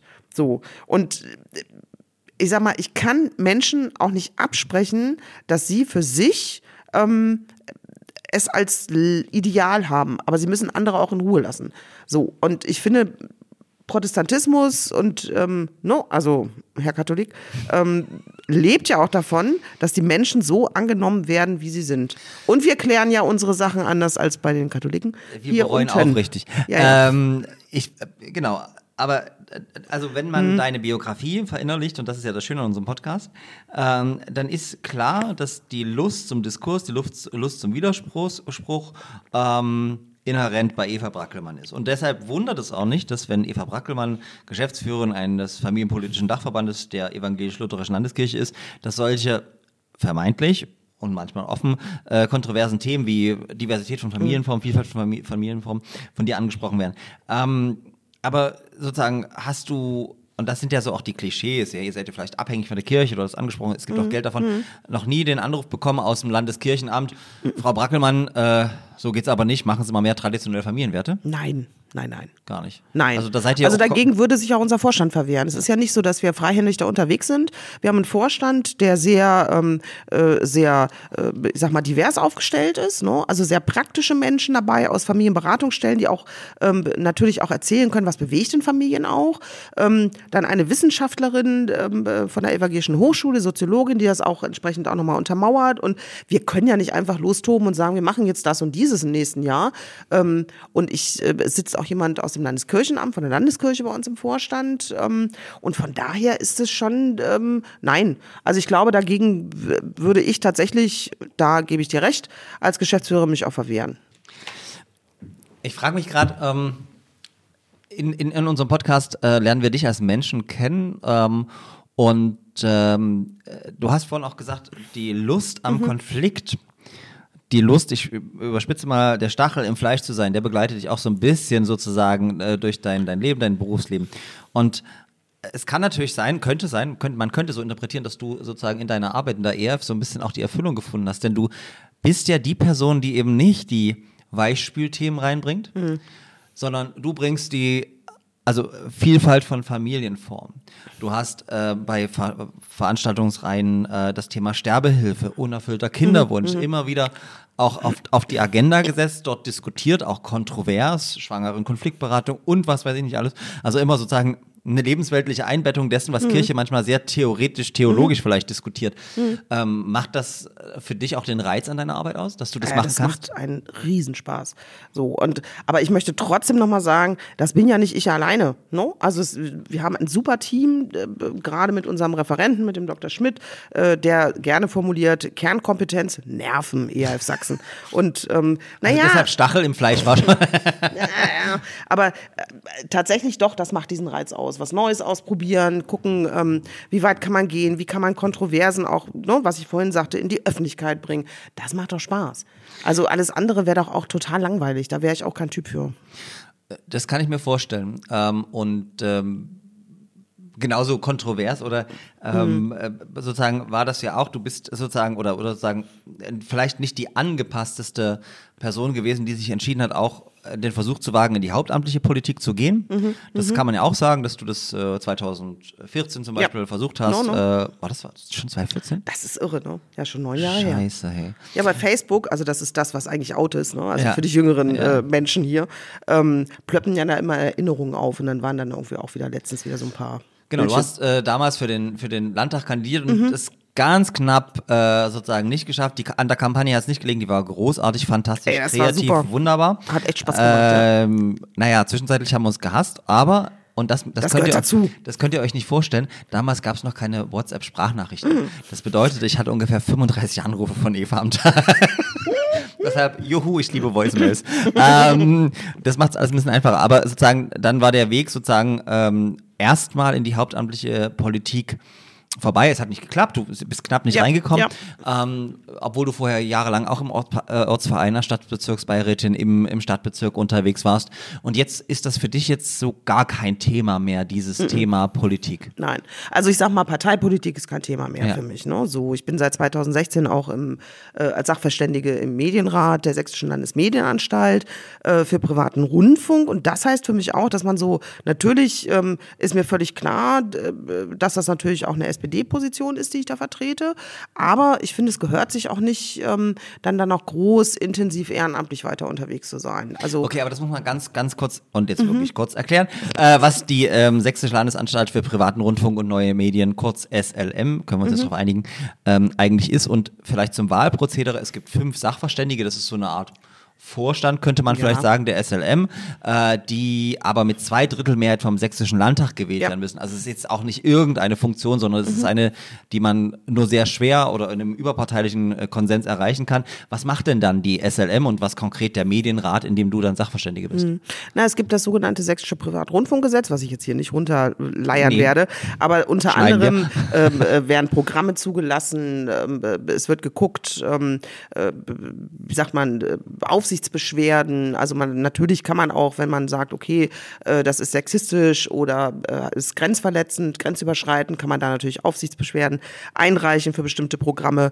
Ähm, wir machen sehr viel Medienkompetenzförderung. Ähm, das heißt also äh, mit dem Fokus auf Erwachsene. Dass gerade ähm, Netzwerke, also sogenannte 15, in 15 regionalen Wirkungskreisen in Sachsen, ähm, Medienkompetenzerwerb unter anderem für Erwachsene machen, mit dem Schwerpunkt Erwachsene. Ähm, einfach weil wir der Meinung sind, ähm, dass der reine Fokus auf Kinder und Jugendliche das eine ist, aber eigentlich musst du ja die ganze Familie mitnehmen. Ich will es Ja. mal so abkürzen. Ne? So ist das eine. Wir haben eine ergänzende kulturelle Filmförderung, also auch das gehört mit in den Bereich. Also es ist nicht unspannend. Äh, nicht langweilig, meine ich natürlich. Oh Gott. Also das müsst ihr rausschneiden und meine Güte, ich werde also oh Gott, nein, ich Es ist nicht rein. unspannend, sagte sie, und wir schneiden das natürlich nicht raus, weil traditionell unkonventionell, dem einzig wahren Aufklärungspodcast. Das, ähm, sozusagen, du hast gesagt, ne, die SLM hat so Mhm. ein bisschen auch das ehrenamtliche Engagement der SPD abgelöst, weil du natürlich zwar als SPD ähm, Vorschlag äh, oder als, äh, unter anderem von der Mhm. Die SPD SPD-Landtagsfraktion hat mich unterstützt. Genau, hat es so unterstützt, genau. Äh, und dennoch von anderen überparteilichen Ja. Gruppierungen auch unterstützt bist. Und du bist dort jetzt seit 2016 nicht nur einfaches Mitglied, du bist Ja. eine von äh, sozusagen fünf Personen, was wie, die, wie gesagt, mit zwei Dritteln vom Sächsischen Landtag gewählt wurden. Wer sich die Mehrheitsverhältnisse anguckt, weiß, wie schwierig das ist. Und dann bist du sogar Vizepräsidentin Ja. geworden. Und äh, du hast auch gerade gesagt, du ziehst deine Themen auch da bewusst mit rein. Das Thema Feminismus, Gleichberechtigung, Diversität auch im wenn es regionalen geht. Kreis. ja, wenn es ja. geht und wenn es irgendwie auf dem, ähm, auf dem Tisch liegt mit bestimmten Projekten. Aber ich glaube, man ähm, überschätzt auch ähm, die Möglichkeit, da politische Statements zu setzen. Und das kann man machen, indem man sich die Konzepte zum Beispiel für Medienkompetenzförderung anguckt und nochmal genau überlegt, ähm, welche Zielgruppen werden denn da ähm, erreicht oder sollen denn da erreicht werden. Oder wenn man sich die, ähm, was man wissen muss, wenn man äh, privaten Rundfunk in ganz äh, Deutschland betrachtet, dass Sachsen die höchste, ähm, die höchste Anzahl von privaten ähm, äh, Lokalfernsehsendern hat und Radios. Also das ist etwas und natürlich eine sehr, sehr breite, ähm, äh, nicht kommerzielle Lokalradiolandschaft. Und das ist, sucht seinesgleichen in Deutschland, ne, muss man auch sagen. Und da kann man immer so ein bisschen gucken, was machen die eigentlich, mit welchem Fokus sind die unterwegs. Und das ist das eigentlich Spannende, ja. Und ja, jetzt bist du wieder sehr auf der Sachebene, aber was ich natürlich sagen will, ist, dein, deine, deine feministische und streitfreudige Grundhaltung äh, hast du dir nicht abgewöhnt, äh, auch im, Mhm. Im, im Medienrat nicht. Und ich erinnere, ich möchte jetzt nicht sagen, worum es ging, aber ähm, vielleicht erstmal eine einfache, in einem Satz wirklich zu beantwortende Frage. Wie ist die Geschlechterverteilung im Medienrat momentan? Äh, 1 zu 4. Genau, eine Frau, vier Männer. Äh, und ähm, ich erinnere an die Konstituierung des Medienrates, ähm, als es wohl um Präsident und Vizepräsidentin ging. Ähm, und du ganz einfach die Sinnfrage gestellt hast, weil es gab eine gewisse, es gab eine gewisse Tendenz, dass das selbstverständlich zwei Männer sind. Und äh, wenn ich mich richtig erinnere, sagtest du damals, wieso? Naja, erst, naja, so revolutionär war das gar nicht. Also es waren zwei Frauen anfangs im Medienrat. Eine Frau ist dann rausgegangen. Ähm, und für mich war völlig klar, ich will es nicht machen, kein Thema. Und wenn die Frau das machen möchte, finde ich das super, machen. Also Ja, aber du hast keine einfach, aber äh, es ist ja schon so gewesen, dass du erstmal schon gesagt hast, na, es müssen nicht zwei äh, Männer äh, machen. Wir haben ja, eine Alternative. War, hm, ja, ja, so war's. Gut, äh, ich glaube, die heute noch im Medienrat vertretene Männer wissen, wovon wir reden. Dass Frau Brackelmann durchaus kritisch gesagt hat, nö, wieso? Ist ja nicht so selbst, also ist ja nicht natürlich, dass da immer zwei Männer. einfach mal fragen. Also das Ja. Ding ist, genauso wie du sagst, ähm, ähm, wieso soll ich nicht fragen? Also Ja. es ist doch nichts gesetzt. Also das aber allein die Frage ist ja schon manchmal äh, die, die, Fra die Machtfrage, ne? Das ist eine So ist Machtfrage es. Ja, so ist warum es. ist das so? Nö, warum, warum nicht eine Frau? Ja, ja, ja. Und da, da heißt ja noch nicht, dass es dann nicht am Ende zwei Männer wären, aber überhaupt die Tatsache, dass da jemand fragt, dass da jemand hinguckt, weil man sagt, okay, wir haben bei drei Männern zwei Frauen, könnte man ja auch sagen, eine Position könnte man äh, und eine eine Frau sein. Ja, ja. Also, was ganz wichtig ist an der Stelle, und ich bitte jetzt hier, das ist keine Mutmaßung und, ne, und überhaupt, und bitte auch keinen Bezug nehmen, aber das Interessante ist, dass ja diese ganze Machtfrage, diese Konfliktlinie zwischen den Geschlechtern völlig unabhängig von Parteien ist. No? Also, da muss man äh, völlig unabhängig, Ja. ob jemand vermeintlich selbstdefiniert links ist oder was auch immer, das ist völlig unabhängig davon. Ja. Das finde ich auch nochmal eine ganz interessante Erkenntnis. Äh, Das ist äh, in der Tat sehr spannend und wir werden auch im äh, kommenden Jahr, das kann ich euch, weil wir im Dezember sind ja auch schon verraten, auch ein kleines Politiker-in-Special wagen bei traditionell unkonventionell und über solche Fragen auch tatsächlich mal mit PolitikerInnen unterschiedlichster Parteien reden, ähm, weil wir uns gedacht haben, okay, 2023 können wir uns das noch wagen, keine Landtagswahl, Bundeswahl und so weiter. Da dürfen wir das in Sachsen machen, ähm, weil ich glaube, das ist auch super spannend. Äh, da, die, die, die klassischen Da Klischees brauchst du sind doch da bestimmt noch eine Co-Moderation, ne? äh, g- genau, die genauso viel redet wie heute. Nee. ähm, Und äh, von daher werden wir da auch auf jeden Fall über, über die Politik und äh, die Rolle von Ja. Geschlechtervielfalt und ähm, Feminismus in der Politik noch reden. Ähm, liebe Eva, du hast aber schon Spaß an, am Medienrat, ne? Ja, natürlich. Also man kann, es ist ja jetzt öffentlich, man kann das ja sehen, deshalb verrate ich auch kein Geheimnis, wenn ich sage, du wurdest vorgeschlagen für eine weitere Amtszeit als Medienrätin. Ja, ähm, richtig. Von, ähm, wie ich finde, einem beeindruckenden Potpourri Ja. von äh, gesellschaftlichen Akteuren. Wa- wa- Was hat dich am meisten gefreut von den vielen, also es gibt, es gibt, es dürfen nicht alle vorschlagen für den Medienrat, nur bestimmte äh, im Gesetz äh, definierte Gruppierungen. Was hat dich am meisten gefreut von den vorschlagenden Einrichtungen? Also erstmal, es hat mich auch sehr äh, völlig geflasht, fand ich ganz toll und ähm, gab zwei. Einmal ähm, den Landesverband der Kultur- und Kreativwirtschaft und das zweite war der Landesverband der jüdischen Gemeinden in Sachsen. Das fand ich ganz toll. Natürlich auch die evangelische Landeskirche Ja, und der evangelische auch. DGB Genau, und der evangelische. Medienverband. Ja, hm, Genau. ne? ja, ich stehe doch dazu, ist Ja, doch in Ordnung. ja. Also und vor allen Dingen, wenn man nicht fragt, kriegt man auch keine Antwort und einfach zu fragen, okay, findet ihr, ich habe das gut gemacht, soll ich das weitermachen? Und dann ist das doch in Ordnung. Und es ist in der Tat kein Staatsgeheimnis, eine Drucksache, also die ist schon veröffentlicht und ja, da müssen wir jetzt gucken, wie es weitergeht. Genau, das wird vielleicht, vielleicht auch nicht im nächsten Jahr entschieden. Wir drücken äh, dir auf jeden Fall die Daumen. Dankeschön. Eva, äh, du warst das erste Mal zu Gast bei Traditionell und Konventionell, äh, dem Diversity Podcast. Du warst ein bisschen aufgeregt. Geht's dir mittlerweile besser nach so Mir anderthalb geht's Stunden super Reden? und sag mal, das, ist jetzt hier wie äh, Schlussspur oder was? Eva, du, du hast jetzt gesagt, okay, du willst mir jetzt auch mal zwei Minuten Fragen stellen. äh, Weißt du, was ich total spannend finde? Also jetzt in dieser Gesprächssituation oder ich erzähle und du fragst Situation wird wird mir ja selber auch erstmal klar, wie ist denn das für jemanden, der, äh, okay, Achtung, Ironie, 29 ist und sich diese ganzen alten Stories anhört? Das muss doch irgendwie total spooky sein, oder? Nee, spooky ist das nicht, ähm, weil ich finde auch, dass äh, es ist das erste Mal, dass mich hier in meinem eigenen Podcast befragt. Ähm, nein, das, das Schöne ist an, an einem Podcast-Format, dass man die Zeit hat, ein Gespräch zu führen mit einem Menschen. Und äh, ich finde tatsächlich, ähm, das verbindet uns beide ja auch. Das Schöne an Moderation, an Gesprächsführung ist das Interesse am Menschen. Und ich finde es total faszinierend, ähm, weil uns in, in, in vielen von Lehrbüchern über, über, über Karriereberatung vom Jobcenter in der Schule immer irgendwelche Musterlebensläufe vorgegeben werden. Du studierst X und dann wirst du Y und bist am Ende Z.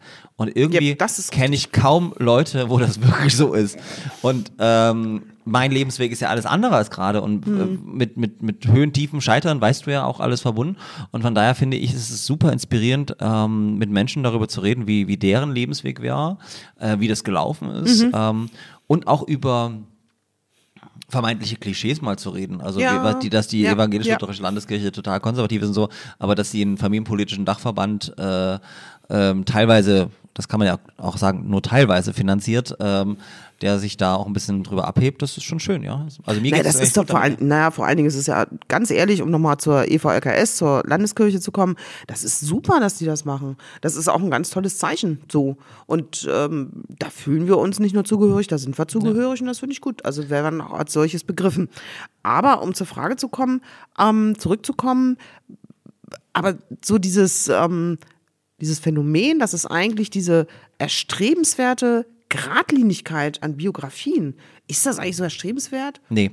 Also- Also, ich merke das auch immer wieder in diesen Career Talks, die wir machen für unsere Mentoring-Programme, weil das ist einfach eine vollkommen falsche Fiktion. Ja. Und was mich halt auch echt ärgert, ist immer so ähm, dies, dies, dieses Mantra vom geradlinigen Weg und Ja. Erfolg, Erfolg, Erfolg. Nein, also du hast es vorhin auch so schön gesagt, ähm, ich bin, ich bin die Summe meiner Erfahrungen, so über, übersetze ich das mal und das finde ich halt auch so, so bei den Biografien so ähm, äh, und bei den Gesprächen. Ja. Wir alle machen was draus und man hat mir mal gesagt, ähm, und das äh, glaube ich ja wirklich, der liebe Gott denkt sich irgendwas dabei. So also sie Ja. äh, sozusagen das, was, was sie sich dabei denkt, mag für dich jetzt in dem Moment, wo du scheiterst, nicht immer ganz Ja. logisch sein.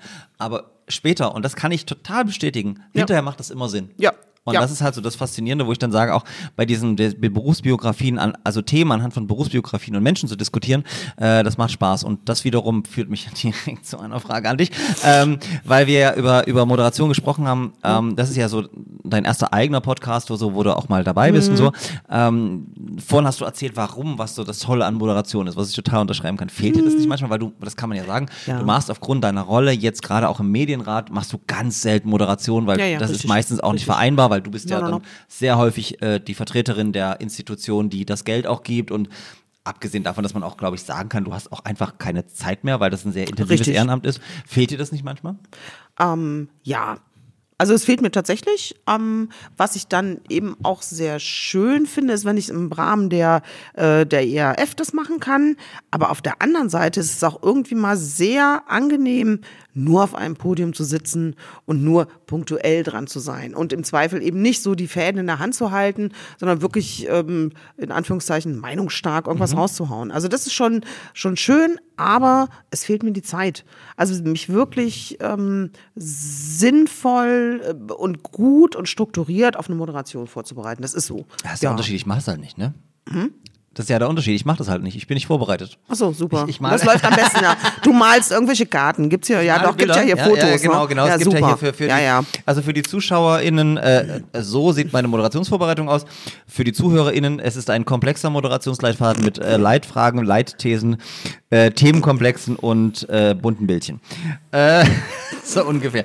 Ähm, Eva, äh, traditionell unkonventionell der Diversity Podcast. Ähm, was wünschst du uns fürs Jahr 2023? Weil wir sind ja nur im Dezember, es kommt bald die Weihnachtsfolge. Äh, verrat noch nicht, was passiert, aber es wird auf jeden Fall spannend. Oh, oh. Was wünschst du uns fürs kommende Jahr? Was ich euch wünsche, ist weiterhin so ein gutes Team. Also das ist ja, das, äh, wenn man hier reinkommt und äh, fühlt sich super gut betreut und ähm, sehr gut ausgesucht und passt irgendwie alles gut zusammen. Und dass das so weiterläuft, das finde ich gut. Und wie wird das Jahr für die äh, EHF 2023? Was sind die Wünsche?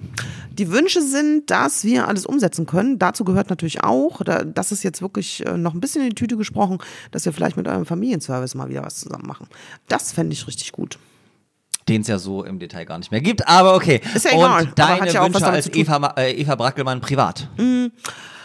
dass äh, wir nicht nochmal Corona erkranken in der Familie, ähm, das auf alle Fälle, dass äh, ich weitere Hochbeete baue. Das ist mein ganz persönliches, äh, mein persönlicher Wunsch. Also meine Hochbeete sind viel schöner als ihre, also das muss man ganz ja, klar Kunststück, Freunde, Kunststück, ne? Das sind ja irgendwie ungefähr 80 mal so groß der Garten, ne? Also die Kunst besteht ja darin, auf dieser Winzfläche, die ich habe, möglichst viele. Hochbeete Du hast drei Gärten, wo die anderen nur einen haben. Entschuldigung. Ja, hallo, jetzt aber mal Butter bei die Fische. Es ist ja irgendwie auch alles, also drei. Okay, du heißt willst ja nicht, Hochbeete ne? bauen. Ich würde dich Genau. fachmännisch unterstützen. Also, und dass äh, äh, Doro gut in Hamburg ankommt und alles mit äh, Konstantin und dem Abi klappt. Das ist der jüngere Sohn. Also Genau. kleinere Sohn kann man nicht sagen. Nee. ist ein Schrank. Ja, 1,90 Meter, Ja, ne? genau. Oder nee, oh, ich glaube 1,87, ist auch egal. Und ähm, ja, und dass ansonsten uns weiter gesundheitlich so gut geht.